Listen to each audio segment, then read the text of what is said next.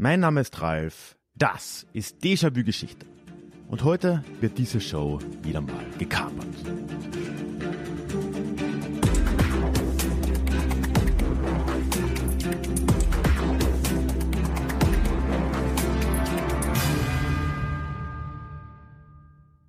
Hallo und schön, dass du heute mit dabei bist. Mein Name ist Ralf, ich bin Historiker und Déjà-vu ist für alle da, die sich mit Geschichte beschäftigen wollen, um die Welt von heute zu verstehen. Aber heute ist es mal wieder ein wenig anders, denn du hörst erneut eine Bonusepisode. Und zwar wurde Déjà-vu Geschichte inzwischen zum dritten Mal gekapert. Mirko, Tanja, Stefan und Paul aus dem Déjà-vu Club haben sich dann nämlich gegen mich verschworen und eine eigene Folge Déjà-vu aufgenommen. Ja, die KollegInnen haben Glück, dass sie tatsächlich gut geworden ist, denn in ihrer Episode geht es um einen der großen Mythengestalten des deutschen Nordens, nämlich um Klaus Störtebecker, und diese Folge möchte ich dir nun wirklich nicht vorenthalten. Eine Sache nur noch vorweg. Tanja hat mich gebeten, das noch einzubauen, denn sie spricht in der Folge einmal über die Pest und nennt da als Einordnung um das Jahr 1340. Tatsächlich war das zehn Jahre später. So, damit wäre das auch erledigt und ich entlasse dich jetzt in die treuen Freibeuterhände dieser vier.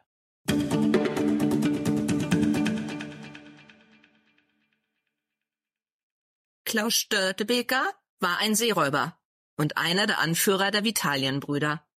Aus vornehmem Hause stammend trieb er es als junger Mann allzu bunt, verlor sein Hab und Gut und seinen Adelstitel. Um nicht vor die Hunde zu gehen, heuerte er bei dem Captain Gödicke Michels an. Zunächst müsste er diesem seine Kraft beweisen. Da der junge Mann aber eiserne Ketten wie Bindgarn reißen und Hufeisen mit bloßer Hand auseinanderbiegen konnte, wurde ihm gleich sein eigenes Schiff zuteil. Dies wurde mit einem großen Gelage gefeiert. Als Klaus einen ellenhohen Becher Bier in einem Zug leerte, war sein Name beschlossen. Nachdem die Vitalienbrüder von der Ostsee verjagt waren, trieben sie, in der deutschen Bucht rund um Friesland ihr Unwesen. Kein Hanseschiff war vor ihnen sicher. Die reiche Beute teilten sie zu gleichen Teilen untereinander auf, und auch die ihnen Unterschlupf gewährenden Ortschaften gingen nie leer aus. So geht die Sage, dass Störtebeker einst die Tochter eines Friesenhäuptlings zur Frau nahm, und die Stadt Werden an der Aller rühmt sich, dass ihr Dom einst sieben von Störtebeker gestiftete Kirchenfenster besaß. Die Hanse sah das Treiben mit Unmut, gingen ihnen doch beständig ihre Waren verloren. So rüstete die Stadt Hamburg dem Schiffsführer Simon von Utrecht das Schiff die bunte Kuh aus, mit dem dieser Jagd auf die Seeräuber machte. Im März 1401 stellte man das Schiff des Störtebeker vor Helgoland. Dies gelang freilich nur durch Verrat. Das Ruder von Störtebekers Schiff war bei Nacht mit Blei ausgegossen worden. So wurde die gesamte Mannschaft Störtebekers gefangen genommen und nach Hamburg gebracht. In einer langen Prozession wurde sie durch die Stadt geführt und in den Kerker gesperrt. Störtebeker bot dem Bürgermeister einen Handel an. Würde man ihn freilassen, schenke er dem Rat eine aus Gold geschmiedete Kette so lang, dass sie das Stadtgebiet umschließen könne. Das half ihm nichts. Am 21. Oktober 1401 wurden er und 72 Gefährten auf dem Grasbrook zu Hamburg zum Tode verurteilt. Noch auf dem Richtplatz bat sich Störtebeker aus, dass er als erster geköpft werden solle. Jeder seiner Männer, an denen er danach ohne Kopf aufrecht vorbeischreiten würde, solle aber frei sein. Dieser Bitte wurde stattgegeben. Scharfrichter Rosenfels aus Buxtehude setzte zum Schlag an und hieb dem Seeräuber den Kopf ab. Es gelang dem Geköpften danach, an seinem Treuen vorbeizuschreiten. Der Henker, der um seinen Lohn fürchtete, stellte ihm aber ein Bein, so dass Störtebeker beim elften Manne stürzte. Der Bürgermeister hielt sich nicht an sein Versprechen. Am selbigen Tag wurden alle 73 Seeräuber geköpft. Hey, it's Ryan Reynolds and I'm here with Keith, co-star of my upcoming film If, only in theaters May 17th. Do you want to tell people the big news? All right, I'll do. Sign up now and you'll get unlimited for $15 a month and six months of Paramount Plus Essential Plan on us. Mintmobile.com slash switch. Upfront payment of $45 equivalent to $15 per month. Unlimited over 40 gigabytes per month. Face lower speeds. Videos at 480p. Active Mint customers by 531.24 get six months of Paramount Plus Essential Plan. Auto renews after six months. Offer ends May 31st, 2024. Separate Paramount Plus registration required. Terms and conditions apply if rated PG. Und damit hallo zusammen, liebe Déjà-vu-HörerInnen. Willkommen zu unserer gekaperten feindlichen Übernahme 2023, die wir erst in 2024 aufnehmen. Wir, das sind Mirko, Paul Tanja? und Stefan. Und leider heute nicht dabei sind Sonja und Sabrina ähm, aus gesundheitlichen Gründen. Störtebeker, super passendes Thema für Déjà-vu Nord, denn äh, wir repräsentieren, ähm, also eigentlich ursprünglich hätten wir nur den Nordbereich repräsentiert, aber jetzt ist Paul noch als Verstärkung dazugekommen und äh, so, so hält sich das dann wieder ein bisschen die Waage, nicht? Ja, da bleibt alles schön im Gleichgewicht. Wie hieß der denn jetzt eigentlich mit Vornamen? Klaus, Peter, Dieter, Störtebeker. Ja. Auf jeden. Fall. Das heißt, stürzt den Becher, oder? Ja. So wird das übersetzt. Das ist sehr, sehr schön. Was ist denn das eigentlich überhaupt für, also ist das ein norddeutscher Dialekt oder? Eigentlich eher eine altdeutscher Mundart hier. Also das ist nicht unbedingt richtig Dialekt. Es ist auch über die Jahre ähm, dieser Name gewandelt. Von Störzeberg äh, zu Störtebeker zu, ähm, also es gibt ihn in verschiedenen Varianten. Ja. Und es ist ja auch nur, in Anführungsstrichen nur angeblich sein Rufname, weil er halt einen großen Becher Getränk auf einmal trinken konnte. So, so went the saying, Mhm. sozusagen. da sind wir auch schon gleich da mittendrin. Ähm, diese Sendung ist ja mehr als nur so eine Geschichtsepisode, sondern ähm, hat ja ganz viel auch mit äh, Mythos zu tun. Und ähm, wenn ich das richtig ähm, begriffen habe, haben wir oftmals mehr Mythos als Fakt. Ist das richtig? Das ist richtig. Also wenn wir nur die Fakten uns betrachten, dann haben wir so gut wie gar nichts. Also da Okay. bleibt nicht, nicht viel über. Also wenn wir die Sendung nur mit Fakten bestreiten, über Störtebecker selbst, sind wir innerhalb der nächsten zwei Minuten fertig. Aber ein bisschen mehr Betrachtung wäre schon da. Aber das ist ja ein sehr, sehr guter Einstieg, vor allen Dingen, wenn wir uns dann damit beschäftigen, dass ja Geschichte und erzählte Geschichte ähm, so, also es gibt ja einmal die, die, die, ich sag mal, die wissenschaftliche Betrachtung, evidenzbasiert, ne? Man findet beispielsweise archäologisch irgendwelche Artefakte und kann sie dann zuordnen einer bestimmten Zeitperiode ist und so weiter und so fort.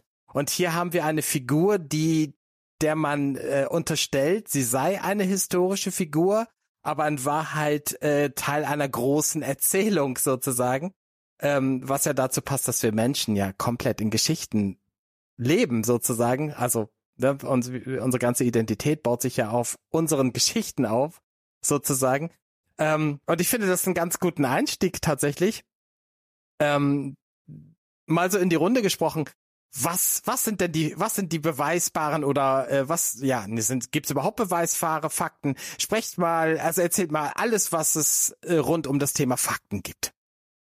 Ja, also an, fange ich mal mit den Fakten an, mit Erwähnung eines Italienbruders namens Störtebeckers. Den gibt Ah, da muss ich gleich mal ein, einhaken. Was ist denn das? Ein Vitalienbruder.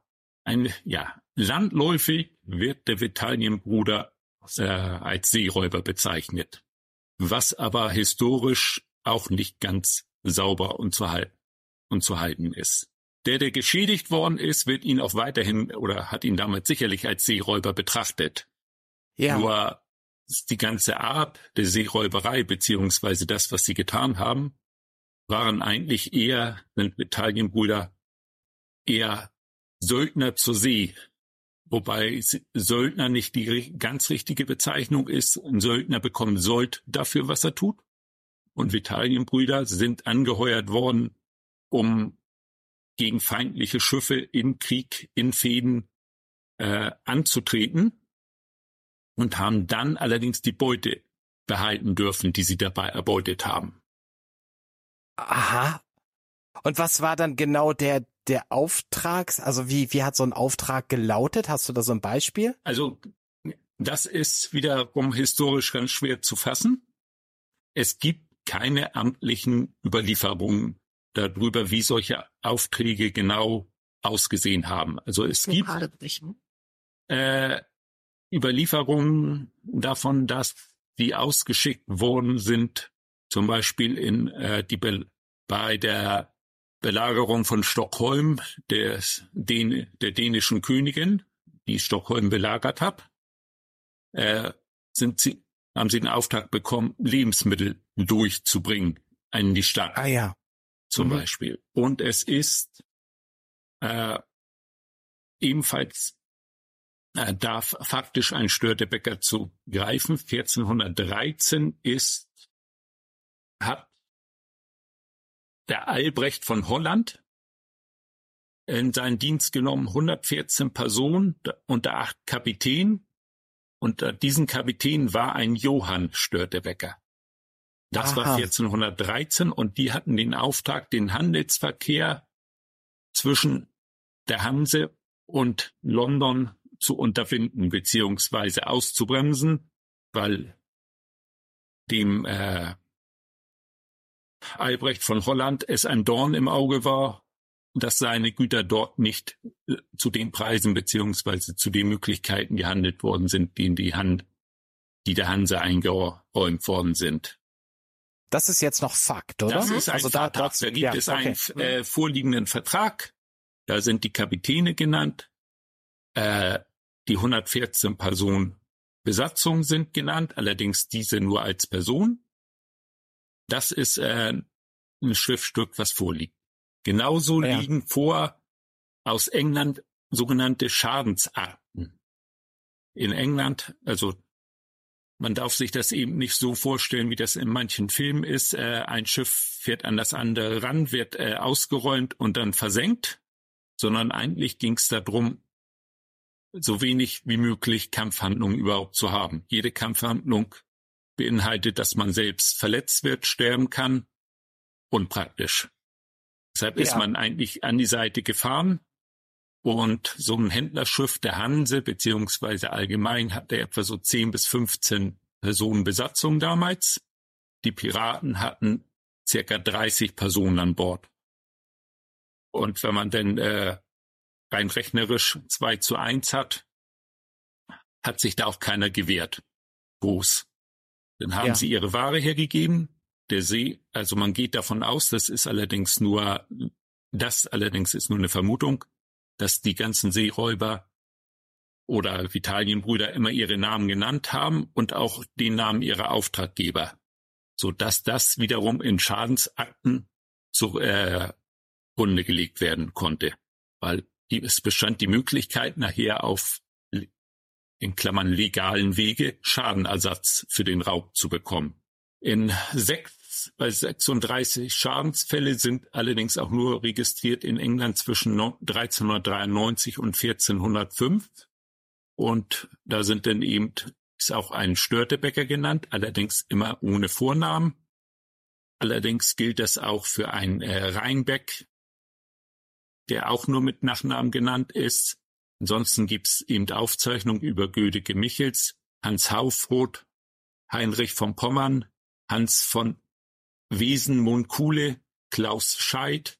Das ist auch super, dass du das äh, schon auch an den historischen Kontext gleich eingeordnet hast, Stefan, denn da wissen wir auch gleich, in welche Zeit wir uns bewegen. Ne? Und über die Hanse, da hab, äh, hat es ja auch schon ähm, eine sehr gute Folge, in, zu meiner Kenntnis zumindest bei Déjà-vu, ähm, wo man dann einfach als äh, interessierte Zuhörerin auch nochmal reinhören kann. Genau. Äh, Mitte des 14. Jahrhunderts hatten wir hier oben im Norden eine der ganz großen Sturmfluten, die in die Geschichtsschreibung als zweite Marcellusflut beziehungsweise große Mandränke eingegangen ist. Da ist in Schleswig-Holstein rund 100.000 Hektar Land verloren gegangen. Mm, Es sind, es ist eine Insel untergegangen in der Nordsee. Das ist über die, Rum, die Rumholzsage. Das wurde lange gesagt, das wäre nur eine Sage, aber es sind die Hafenanlagen von der Insel gefunden worden. Ähm, wann genau die, Ist das äh, Nord Nordseeküste, Nord- ne? ja, Nordseeküste, genau. Ja, okay. ähm, wann genau diese Flut war, ist nicht genau überliefert. Also vermutlich, es wird gesagt 62, es wird gesagt 65, es sind verschiedene Zeiten zu finden. Die schriftlichen Aufzeichnungen darüber sind nämlich alle erst 100 Jahre später verfasst. Also die Ah, ist ja. also so hier oben aber im Gedächtnis der Bevölkerung geblieben, dass die also später 100 Jahre relativ umfangreich aufgezeichnet wurde. Und es war die große Zeit der Pest. Wir hatten um, um 1340 herrschte hier oben in Hamburg und in Schleswig-Holstein die Pest. Und in Hamburg sind rund äh, 6000 Tote und in Schleswig-Holstein rund die Hälfte der Bevölkerung ähm, an der Pest verstorben. Also es war eine Zeit, wo hier im Norden, ja, ich sag mal, bei der einfachen Bevölkerung ganz viel Not und Elend herrschte, während es den Städten in der Regel relativ gut ging. In Mecklenburg-Vorpommern haben wir im 14. Jahrhundert ganz viele Stadtgründungen, die im Kontext der Hanse zu sehen sind. Mhm. Ähm, und in diesen Städten florierte der Handel, während die Landbevölkerung ja überwiegend Leibeigene waren. In Hamburg ging es der Stadt eben auch sehr gut. Wir haben in Hamburg in Mitte des, des 14. Jahrhunderts den ersten Aufstand der Händler gegen den Rat. Und auch zu der Zeit wurden vier der großen Hauptkirchen gebaut. Und auch der damalige Dom von Hamburg, der heute allerdings nicht mehr steht, aber drei dieser Hauptkirchen, die damals gebaut wurden, die stehen heute noch. Ich finde gerade sehr interessant diese Geschichte mit dieser überfluteten Insel. Das, das an sich ist ja schon Stoff für einen Mythos. Oh ja, ne? Rungholt, also, ja, Rungholt ne? ist, ähm, ja, wobei Rungholt erst zum Mythos oder so ganz bekannt geworden ist durch das Gedicht ähm, Trutz Blanke Hans. Ah, das fängt das an. Das ist total spannend. Ich, äh, äh ich habe noch nie davon gehört. Wie super das ist.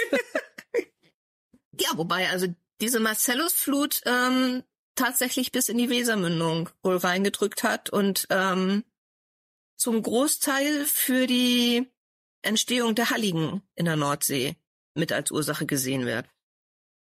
Wie ist es da für dich, Paul? Hast du schon mal davon gehört? Äh, tatsächlich nicht. Ähm, äh, ist für mich auch so das erste Mal. Das ist die Menschen mit Südgeschichte. Dann wart, genau, ihr, richtig, dann wart ja. ihr nicht bei Christos Vortrag im Clubcall über Sturmfluten dabei. Ja, das, äh, das ist wohl wahr. Ja, tut mir da habt ihr was sehr leid. da war es nah. Wie ist es denn äh, bei dir in Bayern überhaupt? Äh, bei dir in Bayern, TM. Ähm, äh, Paul, äh, kanntest, kennst du diesen, diesen Mythos um diese äh, Person? Äh, ist das in Bayern äh, mm, Thema? Es ist eher weniger. Ich habe ähm, also zumindest ich äh, kenne, habe von Störtebeker, Störtebeker wirklich nur am Rande was gehört. Also im Prinzip wusste ich nur, dass er Pirat war und eben an der Nordsee war und das war ja auch alles. Äh, ist äh, hier wird er jetzt nicht so äh, drüber gesprochen. Also natürlich, yeah. ich habe letztens mit einer Geschichtslehrerin äh, von mir in der Schule drüber geredet, weil ich ihr gesagt habe, hey, wir nehmen in den Ferien was auf über Störtebecker, da war sie total begeistert. Und da haben wir einfach ein bisschen drüber geredet. Er äh, hat auch einen Ticken noch was gewusst, aber jetzt nicht so ausführlich wie Tanja und Stefan. Ja. Oder wie es dort oben im Norden wahrscheinlich ähm, an den Mann gebracht wird, äh, ans Ohr. Aber hier hat man nicht so viel Verbindung. Also generell äh, muss man sagen, ist hier sehr wenig, äh, wird hier sehr wenig über Sachen gesprochen oder erzählt, was in Norddeutschland ist. Würde man, äh, Stefan und Tanja, würde man dann sagen oder würde man reden von norddeutscher Folklore dann? Ist, also ist das Teil der norddeutschen Folklore? Nicht, dass das jetzt groß wichtig ist, da reicht ein Ja oder Nein. Ja, ja wohl ja. schon. Ja. okay. Hm. Ja. Also äh, ich habe gerade so gedacht, so, also den Becher stürzen, das geht auch in anderen Bundesländern, nicht? Also ja, deswegen hast du Bayern erwähnt. das, ist ein, das ist eine Mutmaßung, oder? Also was wir, was wir versucht haben rauszufinden und wirklich nichts dazu gefunden haben, ist, warum es gerade Störtebeker war, der so im Gedächtnis hängen geblieben ist. Ja. Denn ähm, es gab halt auch andere ähm, Vitalienbrüder, die sind ja auch namentlich genannt. Ähm, aber so in diese, wirklich ins Gedächtnis und in die Sagenwelt hat das eigentlich nur Klaus Störtebeker, beziehungsweise von Gödeke Michels gibt es noch eine. Oder die ein oder andere ja. Erzählung. Ähm, ja, und hier oben gibt's tatsächlich viele Ortschaften, die sich auch mit Störtebeker identifizieren, ne?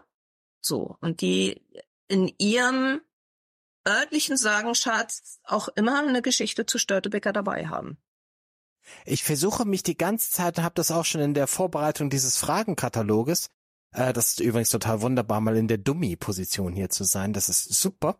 Ähm, ich habe mich versucht, an unseren Besuch in diesem wunderbaren ähm, ähm, Museum in Lübeck zu erinnern, ob das da groß Thema war, Störte Baker. Und ich kann mich äh, tatsächlich, ich glaube, ich sage auch immer Störte Baker, da heißt er Becker eigentlich, ne?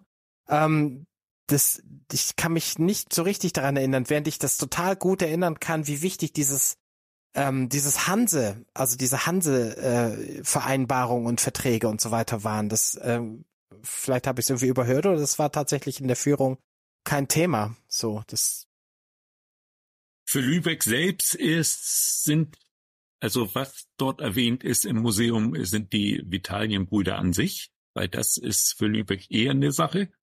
Der Name Störtebecker, beziehungsweise der, ja, äh, die Geschichte selbst hat für Lübeck wenig Bewandtnis, weil also letztendlich gleich noch mal ein bisschen zu den Vitalienbrüdern im Allgemeinen. Dies, äh, der Name selbst wurde jahrelang darauf zurückgeführt, dass sie eben äh, Viktualien nach äh, Stockholm gebracht haben und dass sie deshalb so genannt wurden. Mittlerweile ist die Forschung so weit, dass äh, klar ist, dass das aus dem Französischen kommt da gab das die äh, auch schon die, die die äh, Lebensmittel quasi konfisziert haben und damit die verschiedenen Armeen versorgt haben im Hundertjährigen Krieg. Vor allen Dingen die französische. Deshalb war für die Engländer waren das vorher schon Räuber und Seeräuber. Also weil das im Hundertjährigen Krieg zu äh, Land und zu Wasser stattgefunden hat. Der Begriff selbst, Metallienbrüder, ist also schon bevor das in Stockholm losgeht, äh, aufgezeichnet in einem Brief des Deutschen Ordens, die einen Brief von einer anderen Stadt bekommen haben, dass bei ihnen quasi die Vitalienbrüder neue Schiffe erhalten. Und die andere Stadt war da überhaupt nicht begeistert von. Und da hat der im Hafen dann sind die Brüder damit konfrontiert worden und haben dann gesagt, äh, sie wären ja nun redliche Handelspartner und wären auf dem Weg zu ihrem neuen Auftraggeber und würden natürlich gegen ehrliche und redliche Städte und Schiffe nicht vorgehen. Mhm. So, äh, wie das also jeder sagt, der irgendwo angeheuert wird. Um eine da ist dann redlich auch sehr dehnbar. Ne? Ja, genau. Das äh, und da sind sie das erste Mal erwähnt und da ist schon klar, dass sie, äh, in, ja, wie gesagt, in Klammern mehr oder minder Kämpfer im Dienst waren. Mhm. So, äh, wird ganz oft davon gesprochen, dass sie äh, mit Kaperbriefen ausgestattet worden sind. Wobei Belege für Kaperbriefe gibt es nicht. Und in unserer Vorbereitung haben Tanja und ich auch äh, gehört, dass es die Kaperbriefe auch erst sehr viel später überhaupt gab. Ah, ja. Diesen Begriff Kaperbrief ist wohl auch später erst hinzugekommen. Das ist so eine Art Freibrief, oder? Richtig, ein Freibrief, dass man gewisse, also Berühmtheit hat das Ganze im äh, unter den Sir Francis Drake, dem englischen äh, See, ah, ja. Seeraber, Francis Drake. Äh, ja bekommen, Berühmtheit erlangt, weil der eben von England damit ausgestattet worden ist, dass er spanische Schiffe überfallen durfte. Ja. Mhm. Und der soll sich auch eben daran gehalten haben, dass es eben spanische Schiffe gewesen seien, sind, die er überfallen ja. hat. Ja. Das ist, also aber das, vorher sind sie nicht belegt. Aber vorher ist es eben nicht belegt, dass das äh, solche Briefe gab. Was es gab, waren eben und das waren die Vitalienbrüder Fede bzw. Kriegshelfer. Denn auch zu der Zeit in diesem historischen Kontext äh, ist eben der Krieg Dänemarks um die schwedische äh, Krone gegen Mecklenburg zu sehen. Mecklenburg hatte äh, eigentlich Anrecht auf die schwedische Krone, genauso wie die dänische Königin. Und die haben sich das Kabbeln gekriegt. Und Mecklenburg hat dann eben Vitalienbrüder äh, angeheuert, um alle, die mit Dänemark Handel treiben, beziehungsweise auf die dänischen Schiffe anzugreifen und nach Möglichkeit eben äh, das Kriegsgeschehen zu unterbinden. Genau. So. Und danach, danach verliert sich's dann. Danach geht es dann in, ins, also es heißt, nachdem dieser Krieg beigelegt war, ähm, haben sie angefangen, in die eigene Tasche zu wirtschaften. Und dann Ah, gibt's, ja. Mhm. dann gibt's halt wieder Belege für die Vertreibung der Vitalienbrüder aus der Ostsee durch den Deutschorden. Ja. Ähm, Was der Deutschorden sich auf die Fahne geschrieben hat, dass er natürlich die Piraten vertrieben hat. In Wirklichkeit Walter Gotland. Äh, wollten sie verhindern, dass die Herzogin von Pommern, die auf Gotland regiert hat, unter deren äh, Rigide die Piraten dort siedeln durften, äh, war dabei, Friedensverhandlungen mit der dänischen Königin zu schließen. Und damit werde Dänemark diese strategisch wichtige Insel bekommen. Und dann hat eben der Deutschorden einen Überraschungsangriff auf Gotland gestartet und die dort vertrieben. Was, ja, und was Lübeck anbegeht, ist, Lübeck war in dieser ganzen Zeit im Prinzip neutral und hat jegliche Seiten beliefert. Nur das äh, Prinzip eines neutralen Staates beziehungsweise eines neutralen äh, Handelspartners gab es zu der Zeit nicht. Es hat sich im Prinzip erst nach diesem Krieg entwickelt. Und somit haben alle Schiffe, die nicht Freund waren, waren für alle Vitalienbrüder Feind und konnten natürlich beraubt werden. Lass uns äh, mal wieder zurückkommen zu dem guten Störtebeker. Ja, ja, die Kurve würde ich jetzt gerade schließen wollen, Jakub. Okay. Ja, Äh, okay. Und zwar sind die ja dann vertrieben worden aus der Ostsee und haben sich in der Nordsee festgesetzt.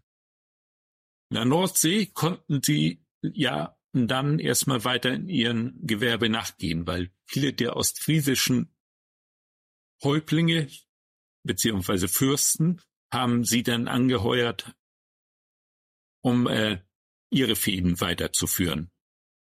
Und auch Fäden gegebenenfalls gegen Hansestädte. Und so sind sie quasi, haben sich in die Nordsee aufgemacht und dort ist, wie gesagt, in der Nordsee auch erst der Störtebecker überliefert. Während genauso wie Gödeke Michels. Gödeke Michels war eigentlich der Hauptmann zu der Zeit der oder der bekannteste der Vitalienbrüder. Es heißt ja so schön, Störtebecker hätten sie dann bei Hel- Helgoland um 1400 gestellt und aufgebracht. ah ja. So, das ist auch sehr schwer zu fassen, denn alle Einträge Ja. äh, zum einen steht im Kämmererbuch, also die Kämmerer sind, ist die Finanz, Finanzverwaltung der Hansestädte gewesen. Die haben aufgeschrieben, für was sie Geld ausgegeben haben. Und da steht nur, dass äh, sie in eine Expedition, eine Strafexpedition ausgeführt haben gegen äh, Seeräuber auf Helgoland, unter anderem gegen Störtebecker. Und dort haben sie Ja. eben 73 Personen festgenommen. Ob unter diesen festgenommenen Personen tatsächlich Störtebecker war, ist noch eine andere Sache. Das ist, das ist nirgends schriftlich belegt. Aber es bietet insgesamt Stoff für diese gesamte, ja, für diese Geschichte, Ja. also für diesen Mythos dieser Person. Ähm, ich bieg mal so dann auf so, äh, ja, ich sag mal, was ist denn das, so Kulturaspekte ein, denn ähm, es gab bis vor einige Zeit noch einen Regionalexpress, der zwischen Cuxhaven und Hamburg hin und her fuhr, der diesen Namen trug zum Beispiel, ja. Ähm, äh, das, das fand, das fand ich sehr, sehr, sehr interessant. Das hatte, hatte ich äh, äh, g- nachgeschaut. Und ich habe noch so gedacht, hier gibt es ja richtig eine Industrie, die diesen Namen äh, trägt. Also man sch äh, scheint äh, da von diesem Mythos ähm, da das ganz gut, äh, ich sag mal, als Geschäftsmodell zu verstehen. Denn ich habe hier ähm, gefunden, unser Besuch hatte sich ein Bier erworben, das den Titel oder das den Namen Störtebeker trägt und so weiter. Ähm, das äh, scheint ja ähm, so heute tatsächlich so, also dass man diesen Mythos auch braucht als Äh, ja, also als jetzt auch als geschäftliche, als Geschäftsgrundlage, also neben neben der neben diesem neben der Folklore auch als Geschäftsgrundlage für ähm, für diese Re Region um die Nordseeküste herum. Wie erlebt ihr das da bei euch in der Nähe von Hamburg? Ich denke, in Bayern wird man da wahrscheinlich nichts von sehen oder so. Also in der Schweiz hat es auf jeden Fall nichts. Na nu. also komisch, was, oder? Ja, ganz merkwürdig. Also was hier ganz ähm, ganz präsent ist, sind in Rostock die Störtebeker Festspiele, die Ja. es ähm, schon zu DDR-Zeiten gab. Die also die haben einen immensen Zulauf. Und da ist auch die ganze Industrie, die, der ganze Tourismus ist darauf eingeschossen auf Rügen. Ähm, da findest du also auch ganz, ganz viel dazu. Merchant, von Merchandise über ähm, Übernachtung, über Pauschalangebote. Also da kriegst du ganz Ich glaube, viel. Tanja, du hast erst Rostock gesagt, ne? Rostock ist ja nicht Nein, Rügen, ich meine nicht, ich meine nicht Rostock, ich meine Rügen. Was du, wo du es hier noch ganz präsent hast, ist in Pferden. In Pferden gibt es jedes Jahr die ähm, eine Veranstaltung, da verteilt Störtebeker gesalzenen Hering und Brot an die Armen. Das ist eine Ah, ja. Abendspeisung, die findet jedes Jahr im März statt. Ich muss mal eben nachschauen, wann. Ja, da äh, kommt äh, ein Schauspieler als Störtebeker Genau. verkleidet dann in den Ort Genau. äh, geritten und die Kinder erwarten, äh, also die Kinder, die Erwachsenen erwarten die auch, aber die Kinder, ähm, für Kinder ist das auch so ein Spektakel. genau, oder? deshalb ist die letare Spende in Pferden. Zu dem Zeitpunkt, als wir das gerade hier aufzeichnen, haben die, glaube ich, wenn ich das noch richtig äh, gelesen habe, in Pferden gerade auch ein Wasserproblem, nicht? Also, Ja. Ja, wir hier im ganzen Landkreis, also in, ähm, also auch bei uns im Landkreis, ähm, auch zur Elbe runter, die ganzen Deiche sind voll. Also die ganzen, es ist unheimlich viel Wasser da. Ich habe noch so gedacht, dass wir, wenn wir, ähm, wir haben uns ja immer wieder die Frage gestellt, warum, oder du, Tanja, hast sie ja erst explizit gestellt, äh, dass dir nicht klar ist, warum es sich dann so zugespitzt hat auf diese eine Person störte nicht? Also diese, diese Erzählung. Ähm, so wissen wird das wahrscheinlich niemand von uns vieren. Ähm, so meine Vermutung ist, dass das einfach dieses ähm, Zuspitzen auf eine Person oder ne, das das macht man ja in Filmen auch häufig, ne, wenn man versucht, so ähm, Handlungsstränge zu vereinfachen, dass man dann so eine ähm, so, so, so mehrere Personen auf eine, also Eigenschaften von mehreren Personen äh, oder Funktionen auf eine dann reduziert und so weiter, um dann äh, das A, die Geschichte zu vereinfachen. Das ist, machen wir Menschen ja generell gerne, glaube ich. vereinfachen. Ähm, und äh, also Komplexitätsreduktion, Stichwort, glaube ich. Ja. Ähm, und dass das natürlich sich einfach als Heldengeschichte auch super erzählt, ne? Also der dann, der dann so auch äh, mit einer- dieser tragischen Komponente, ne, von der ihr berichtet, da würde ich, da freue ich mich gleich, wenn äh, Paul da nochmal was zu sagt, was biologisch überhaupt äh, nachvollziehbar ist, dass, dass da jemand äh, kopflos durch die Gegend läuft. Aber das noch eben zu Ende zu führen, dass das natürlich wirklich auch sehr gut verfängt, nicht? Man hat da so eine, so eine Zahl, ne, 73 sagtest du, glaube ich, Mhm. Tanja. Ähm, und elf, ne, da haben wir auch noch wieder so eine, so eine Schnapszahl ist glaube ich, auch oder so. Aber es kann ja auch Zufall sein, ich habe keine Ahnung. Also, dass man da so eine Geschichte, Also man schlägt ihnen den Schädel ab und er läuft angeblich noch los. Ich kann mir das ganz schwer nur vorstellen, dass das überhaupt funktioniert. Und dann wird ihnen am Bein gestellt und dann äh, kommt noch so dieses Anti-Obrigkeitsding dazu, ne, dass der, dass der ähm, Bürgermeister sich nicht an sein Wort hält. Und das, das ist natürlich einfach insgesamt eine ganz, äh, auch, also macht, hat die ganzen Zutaten für eine spannende Geschichte. Ja, so, ne? und was ich glaube, also was ganz doll zu diesem Mythos und zu diesem, oh, die waren so toll beigetragen hat, ist, was wir haben es noch gar nicht erwähnt, die ähm, werden auch die Likedela genannt. Ähm, das heißt, die Gleichteiler. Es wird erzählt, so, dass ja. sie untereinander die Prise, also das, was sie erbeutet haben, zu gleichen Teilen aufgeteilt haben. Ach, das ist ja schön. So, ja, und das, das ist, äh, kommt dann nochmal oben drauf, wenn du diesen Hintergrund siehst, dass es ähm, dem Großteil der Bevölkerung hier im Norden, ich glaube, echt schlecht ging. Also es Ja, waren halt echt ja. harte Zeiten so. Ähm, und das ist, das ist tatsächlich auch in jeder Sage zu finden. Also du findest ja. unterschiedliche Anzahlen von Personen, die festgenommen worden sind und in Hamburg hingerichtet wurden. Du findest ähm, unterschiedliche Geburtsorten, du findest unterschiedliche Geschichten, wie er aufs Schiff gekommen ist. Ähm, da gibt's ganz, ganz viele Varianten. Ja. Ähm, aber überall gleich ist dieses, dieser Begriff Likedela, also Gleichteiler. Und ich glaube, ja, da das steht das Wort like drin, ne? Das macht ganz, nee, Like wie, wie, wie, wie ähnlich, wie, wie, ähm, ah, aus dem Hol okay. Ja, aber es passt ja zu dem Wort like. Das stimmt. Ja. Zu dem englischen Wort like. Mhm. Ähm, das, das hat alles so ein bisschen was von äh, Robin Hood, ne? Ja. Also das sind ja gewisse Parallelen, die man dann in England ja. äh, ziehen kann. Äh, äh, halt nur, dass es auf Land spielt und nicht auf See, ne? Und es ist auch eine ähnliche Zeit, wo Robin Hood und ähm, Störtebeker als Sage dann mhm. verschriftlicht, verschriftlicht wurden. Er wird auch in manchen Sagen ähm, der Robin Hood der Meere genannt. Ah, okay. Das, ja, das ist sehr spannend. Mhm. Das, Entschuldige, Paul. Nö, alles gut. Du hast mich ja nicht unterbrochen. Kannst du noch mal eine Jahreszahl dazu sagen oder könnt ihr beide dazu eine Jahreszahl sagen? Die ersten Aufzeichnungen selbst äh, waren schon 1420. Da gab es die erste Chronik, wo er hinterlegt worden ist, das allerdings in Lübeck von einem Mönch. Und bei 1430 hat er bei irgendeiner Chronik denn auch den Namen Klaus eingefügt. Bis dahin war das die ersten zehn Jahre in den Chroniken immer nur Störtebecker. Danach kam ist auch spannend, wie man auf den Namen Klaus dann kommt. Äh, ne? Ja, Klaus ist einer der häufigsten Vornamen, also in der Abwandlung mit Nikolaus, Nikolai Ach, und ja. sowas äh, in der Zeit gewesen. Also Johann. das hat dann sowas wie jedermann, ne? Ja, so jeder, jede. Ja, genau. So, okay. Äh, also Johann war noch ein ganz üblicher Name hier in der Gegend. Zu der Zeit, wie gesagt, ein Johann Störtebecker ist denn auch äh, eben belegt. Der hat allerdings mindestens bis 1413 gelebt.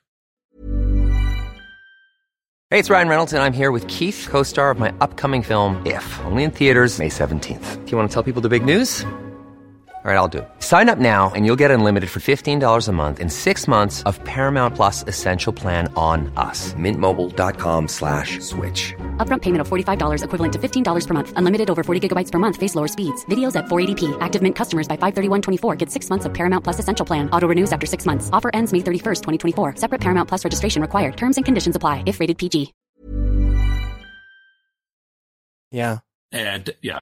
Und dann sind aus diesen Chroniken ist dann im 16. Jahrhundert äh, das erste Mal überarbeitet worden und zusammengefasst worden. Und das war jahrelang auch die Forschungsgrundlage oder das, was äh, sämtliche Historiker als das äh, Schriftstück dafür vorgesehen hat. Genauso eben mit äh, im 15. Jahrhundert ist festgelegt worden, dass das eben 1401 war. Das war auch erst 1400, dann was 1402 und im dann haben sie irgendwann fest, festgelegt, okay, jetzt legen wir das mal irgendwo genauer hin. Äh, okay, wir einigen uns. Wir einigen uns, ja. So, und das ging dann eben in der Phase, äh, dass man da Heldensagen allgemein höher gehandelt hat. Also also, du hast ähm, parallel dazu gab es in der englischen Literatur im, schon im 14. Jahrhundert ähnliche Helden, also die ähnlich in diesen, diesen ähm, Ingrid Bennecke hat eine Studie dazu erstellt, ähm, die heißt der gute Outlaw. Und dieses Bild vom guten Outlaw, vom guten Räuber, ähm, gibt das in England schon im 14. Jahrhundert belegt. Die Robin Hood-Sage ist seit 15. Jahrhundert belegt, Störtebecker ist seit dem 15. Jahrhundert belegt. In China gibt's ähm, eine ähnliche Erzählung, die heißt Die Räuber vom Liang Shanmoa, die ist aus dem 14. Jahrhundert. Also es ist so die Zeit dieser Helden, die ähm, ja um Gerechtes zu tun, aber gegen geltendes Recht verstößen müssen. Ich finde auch spannend, dass das so ein bisschen zusammenfällt, also nicht ganz genau, aber so ein bisschen äh, dann auch in die Zeit der äh, ersten Druckerpresse, ne? wo man, Ja. also die, die Druckerpresse mit äh, auswechselbaren Lettern, muss man ja genauer Genau. sagen, dass, äh, dass dadurch die Verbreitung natürlich auch dann rasant äh, fortschreitet, so, ne? Kann man das schon so sagen? Mhm. Ja. Diese Art der Erzählung sind spätestens seit der Erfindung der Druckerpresse sehr beliebt und belegt. Ja. Habe ich irgendwo gefunden. Ah ja. Und ähm, Okay. es wird aber davon ausgegangen, dass die mündliche Erzähltradition solcher Geschichten weiter zurückreicht. Ja, und dann So. eben halt auch die entsprechenden Veränderungen immer, ne? Die dann genau. zu solchen Und es gibt, Erzählungen also ich habe da tatsächlich zwei Studien zugefunden, die sich mit den, also auch dieser, diesem Menschenbild, was da so, also diesem Heldenbild, ähm, was da so propagiert wird, ähm, beschäftigen. Wie ja. das zustande kommt und ähm, ja, Gesetzesbrechung, um das Richtige zu tun. Ja, ich glaube, das ist eben noch. Ich glaube, das ist eben noch so ein anderer Faktor, wenn wir, wenn man sich bedenkt, es ging ja den Menschen schlecht damals und die meisten konnten auch gar nicht lesen, schreiben. Hm. Und da blieb dir, glaube ich, nichts anderes übrig, als über Mund, äh, über Erzählungen das weiterzugeben. Und dann hat sich dann eben viel verändert, vom Schriftlichen zum Mündlichen, über Generationen und dann irgendwann mal verwischen sich auch viele Spuren, Mhm. bis man dann wieder anfängt, sich etwas aufzuschreiben. Ne? Mhm. Ja, es Ja. hat auch ein bisschen immer dieses stille Postelement, ne? Mhm. Weil sich die Genau, Erinnerungen richtig, ja mhm. jedes Mal auch verändern und so. Genau. Ja, Paul muss uns noch sagen, ob das überhaupt geht, dass der Störtebecker an seinen Kollegen vorbeigelaufen ist. Also, das ist dann jetzt wohl mein Part. ähm, passenderweise, als wir, äh, passenderweise habe ich, haben wir vor kurzem in der Schule dieses Thema gehabt in Biologie, in äh, Bereich Neurobiologie. Und das fing auch tatsächlich mit Störtebecker an. Ähm, nur ganz kurz als Einstieg. Um eben zu klären, äh, das war eben auch die Frage dann am Anfang im Unterricht, ist es möglich, ohne Kopf rumzulaufen? Ähm, um es schnell äh, in dem Fall vorwegzunehmen, ist es nicht möglich. Zumindest nicht, wenn man den ganzen Kopf abschlägt. Ähm, ja, ist der ganze Kopf weg, dann äh, gibt's halt noch die letzten Reaktionen sämtlicher Muskeln im Körper. Der Körper zappelt, zappelt noch ein paar Sekunden und das war's. Dann tritt der Exodus ein, mehr ist da nicht zu machen. Ähm, es gibt biologisch ein Gegenbeispiel und zwar den Hahn Mike. Ich weiß nicht, ob ihr von dem gehört habt. Also in Amerika, glaube ich, äh, haben sie einem Hahn den Kopf abgeschnitten, der noch, glaub, 17 Tage, 14 Tage weitergelebt hat, weitergelaufen ist. Das ist jetzt kein Ähm, Mythos, oder? Das ist kein Mythos, genau. Okay. Und zwar kann man sich, und, und wir haben uns das halt dann angeschaut, nämlich wurde ihm nicht der ganze Kopf abgetrennt, sondern nur ein Teil des Kopfes, was übrig geblieben sind. Also man muss sich vorstellen, das Hirn besteht aus mehreren äh, Zonen. Ja, also das Hirn ist nicht nur das Gehirn, so ein äh, Ganzes, sondern es sind viele Sachen. Du hast das Großhirn, das äh, Stammhirn, Zwischenhirn, das Kleinhirn. Und ähm, was dann einfach war, als man Mike den Kopf abgeschlagen hat, sind Stammhirn und Kleinhirn übrig geblieben. Das hat eben zur Folge, dass tatsächlich ein Weiterleben möglich ist, weil nämlich die lebenswichtigen Funktionen des menschlichen Körpers oder der, der Körper allgemein, äh, der Lebewesen allgemein, nämlich äh, ist, dass das Stammhirn äh, überlebenswichtige Funktionen wie Herzschlag und Atmung steuert. Und äh, und auch für, für, für die Reflexe dann verantwortlich ist. Während das Kleinhirn dann dafür verantwortlich ist, dass die Koordination in der Bewegung und Gleichgewichtssinn alles eingehalten wird. Und auch äh, Sachen wie Autofahren, Radfahren, Sachen, die man vielleicht auch tä- tagtäglich macht, dort eingespeichert werden. Also Sachen, die man jetzt automatisch macht. Also Fahrradfahren verlernt man ja auch nicht, sondern sobald du dich wieder auf den Sattel hockst, weißt du automatisch, was du machen sollst. Und so hast du den Kleinhirn abgespeichert. Und das sind die überlebenswichtigen Funktionen. Gut, das war jetzt bei Mike auch nur deswegen möglich, weil das Gehirn eines Vogels noch ein bisschen anders geformt ist, sodass der Schlag auch so ausgeführt konnte. Das geht beim Menschen, würde das jetzt nur gehen, wenn man ungefähr die Hälfte des Kopfes abschlägt. Oh je, So. oh je. Dann kann man sich aber vorstellen, wenn es so ist, kann man sich dann vorstellen, dass da jemand wie ein Zombie rumläuft, weil, der, weil das, das, das, was den Menschen ausmacht, also äh, äh, de, das Bewusstsein, die, die Meinung, die Handlung, das Denken, alles das, das ist im Großen verankert. Und das ist das, was ganz oben ist. Sprich, man lebt, aber man nimmt bewusst nichts mehr wahr. Hm, also wenn das beim, wenn man das bei Menschen überhaupt so machen könnte, ne? Mhm, Ähm, mhm. Und wenn der ganze Kopf abgetrennt wird, dann ist da einfach gar nichts mehr, was da noch funktionieren könnte. Es reicht nicht mal mehr für elf Personen, nicht? Es reicht nicht mal mehr für elf Personen, geschweige denn, dass man irgendeinen Schritt machen könnte, der wirklich koordiniert ausgeführt wird, sodass man auch wirklich vorankommt. Das ist nicht mehr möglich.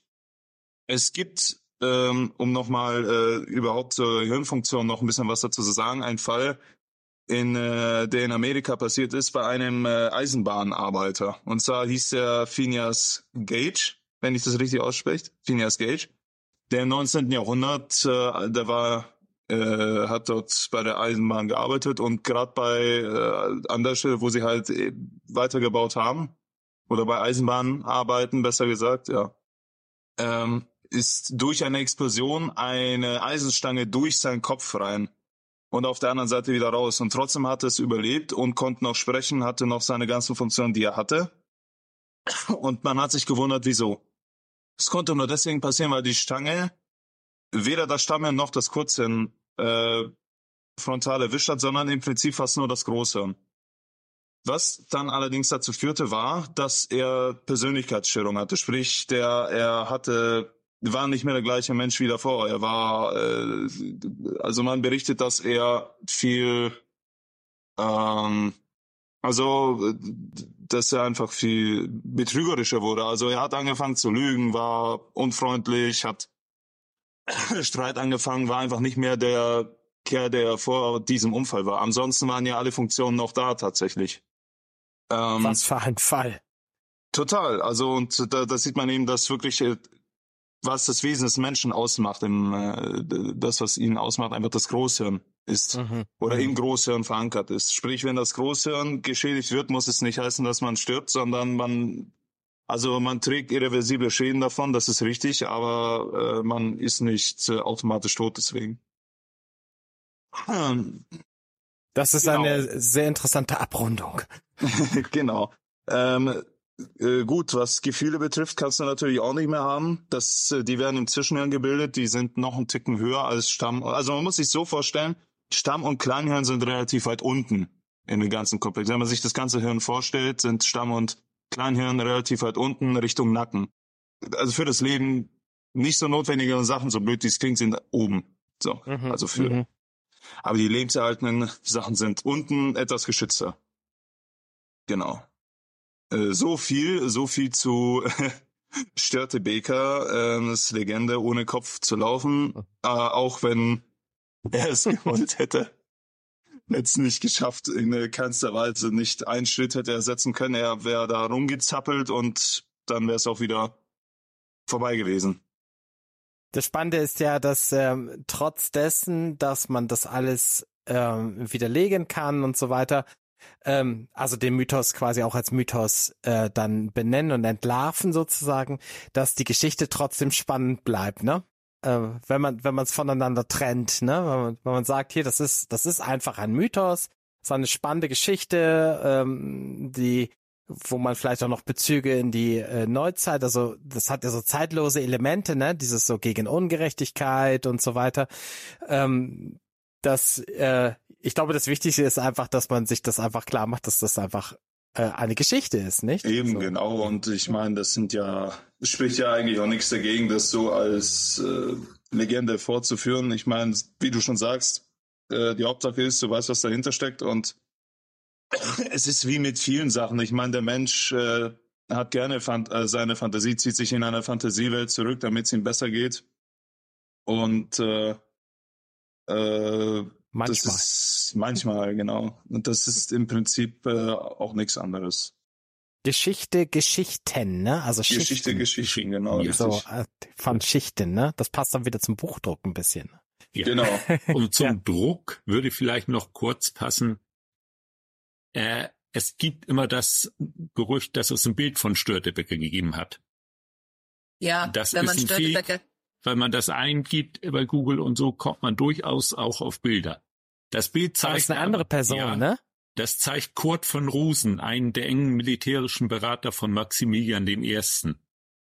Das hat irgendwer im 16. Jahrhundert genommen und da eine Münze draus geprägt und da Störtebecker untergeschrieben.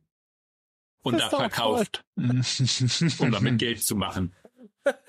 So früh Wo wir fing das wieder- an. wo wir- Ja. Ja, so, genau, wo wir schon wieder bei der kommerziellen Verwertung Genau. sind. Nicht? Ja. Genau, richtig. Merchandising im 17. Jahrhundert. Also Reis, äh, ähm, du solltest dann vielleicht eine Déjà-vu äh, Störtebeker Shirt äh, oder eine Déjà-vu Münze, eine Déjà-vu Münze prägen mit, äh, ja, keine Ahnung, mit einem Counterfei drauf. Irgendeins schreibst Störtebeker drunter. So. Mhm. Super. Selbstporträt von Ralf. Genau. Ja, Weißt du, weißt du, mit, Lor äh, Ja. mit, einem, mit einem Lorbeerkranz, weißt du? So. Ja, unbedingt. sehr schön. Genau, Tja, Ralf, wir erwarten Merch von dir. genau, richtig. Aber Ja, für was uns ist eigentlich es mit Sonderpreise. Word? Ja, genau. Wir, ver, wir, wir verkaufen T-Shirts, Tassen, so. genau. Also, äh, äh, wie heißt das noch? Unser Bauch, unser Déjà-vu Bauchladen beim nächsten Genau, Treffen. Genau. Also in diesem Sinne, ähm, alles eine sehr, sehr spannende Geschichte und teilweise historisch und teilweise Mhm. einfach nur ähm, Mythos, obwohl der Mythos ja auch schon Geschichte geworden ist sozusagen, ne? Und Ja. dann auch noch kommerziell verwertbare oder Genau. äh, auswertbare Geschichten. Wie ihr Ralf ähm, nicht auswerten könnt, aber unterstützen könnt, ähm, das ist wahrscheinlich jedem von euch bekannt. Äh, Ralf, denke ich mal, wird es gleich im, äh, in seinem Anschluss. Abspann auch noch genau in seinem äh, Anschluss auch noch ähm, sagen. Ähm, uns hat's so, ähm, vermute ich zumindest, ich spreche jetzt einfach mal ähm, hier groß für alle, sehr viel Spaß gemacht, das wieder zu machen in diesem Jahr Genau. und freuen uns auf ein äh, neues Jahr äh, Déjà-vu. Haltet die Ohren offen und die Ohren steif, wie man so schön sagt, mit immer einer Handbreit Wasser und dem, unter dem Kiel und wir sagen auf Wiederschauen. Tschüss. Tschüss. Ciao.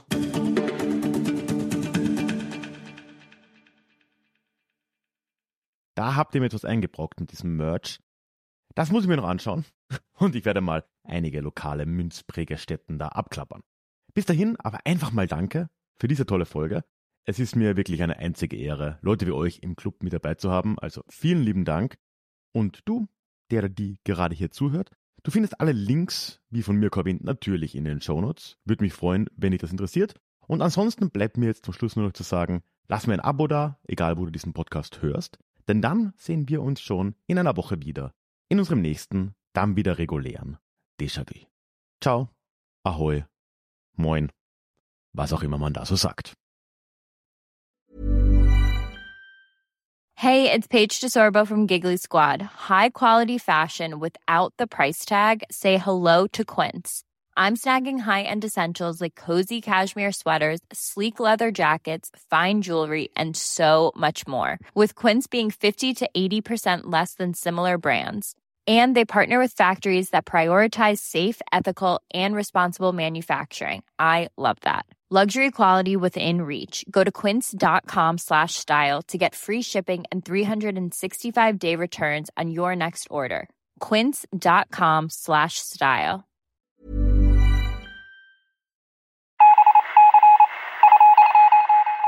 Möchtest du dich noch mehr mit Geschichte beschäftigen? Dann werde doch Teil der Community und hol dir deine persönliche Dosis Geschichte regelmäßig ins Postfach. Mit dem Déjà-vu Geschichte Newsletter. Dort erwarten dich abwechslungsreiche Geschichte-Häppchen, zweimal im Monat direkt in dein E-Mail-Postfach, Austausch mit mir, ich kann dich erreichen, du kannst mir direkt antworten und ich melde mich auch garantiert wieder zurück. Und als Dankeschön das exklusive Hörbuch Psoffene Geschichte, wie Alkohol die Geschichte prägte. Direkt zum Download nach deiner Anmeldung. Alle weiteren Infos zum Newsletter findest du verlinkt in den Shownotes oder auf ralfgrabuschnik.com slash newsletter. Ich würde mich sehr freuen, dich dort begrüßen zu können.